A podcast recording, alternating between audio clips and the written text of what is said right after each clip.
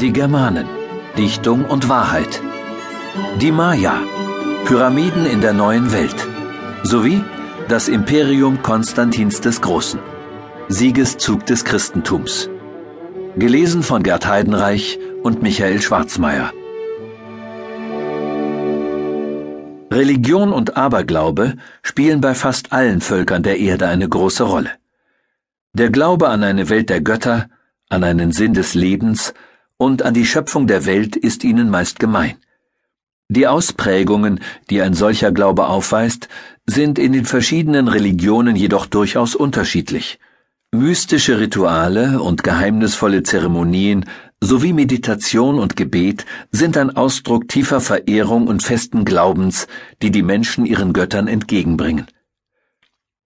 Während die Maya ihren Göttern im mittelamerikanischen Regenwald gigantische Pyramiden bauen und ihnen gar Menschen opfern, erschüttern im spätantiken Europa blutige Christenverfolgungen das römische Reich. Die Germanen dagegen huldigen den Asen und hoffen, dass sie nach ihrem Tod an ihrer Seite in Valhall, der Halle des Gottes Odin, feiern dürfen.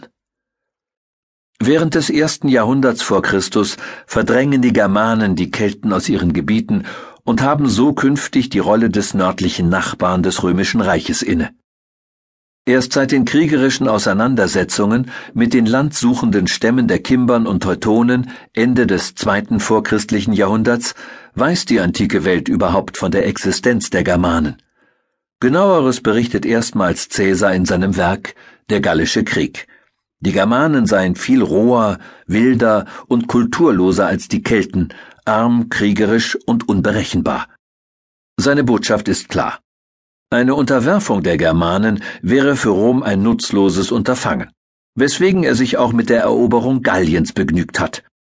Ein ganz anderes Germanenbild zeichnet dagegen der römische Geschichtsschreiber Tacitus am Ende des ersten Jahrhunderts nach Christus. Er will den in seinen Augen verdorbenen Römern, die Germanen, dieses sittenstrenge und tugendhafte Naturvolk, als Vorbild vor Augen führen, einfach in ihrer Lebensweise, geradlinig in ihrem Handeln, freiheitsliebend in ihrem Streben. Doch wer sind diese Germanen wirklich? Ungehobelte Barbaren, von denen man sich lieber fernhält, oder edle Wilde, die gar zum Vorbild taugen? Die Germanen Dichtung und Wahrheit in der Nähe des Teutoburger Waldes im Jahr 9 nach Christus.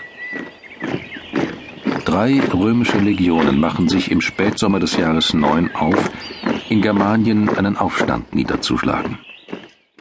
Warnungen von befreundeten Germanenfürsten, diese Erhebung sei fingiert, um die Römer in eine Falle zu locken, schlägt der römische Statthalter in Germanien, Quintilius Varus, in den Wind. Er mag nicht glauben, dass, wie ihm berichtet, der Adelsspross Arminius vom Stamm der Cherusker hinter dem tückischen Plan stecken soll.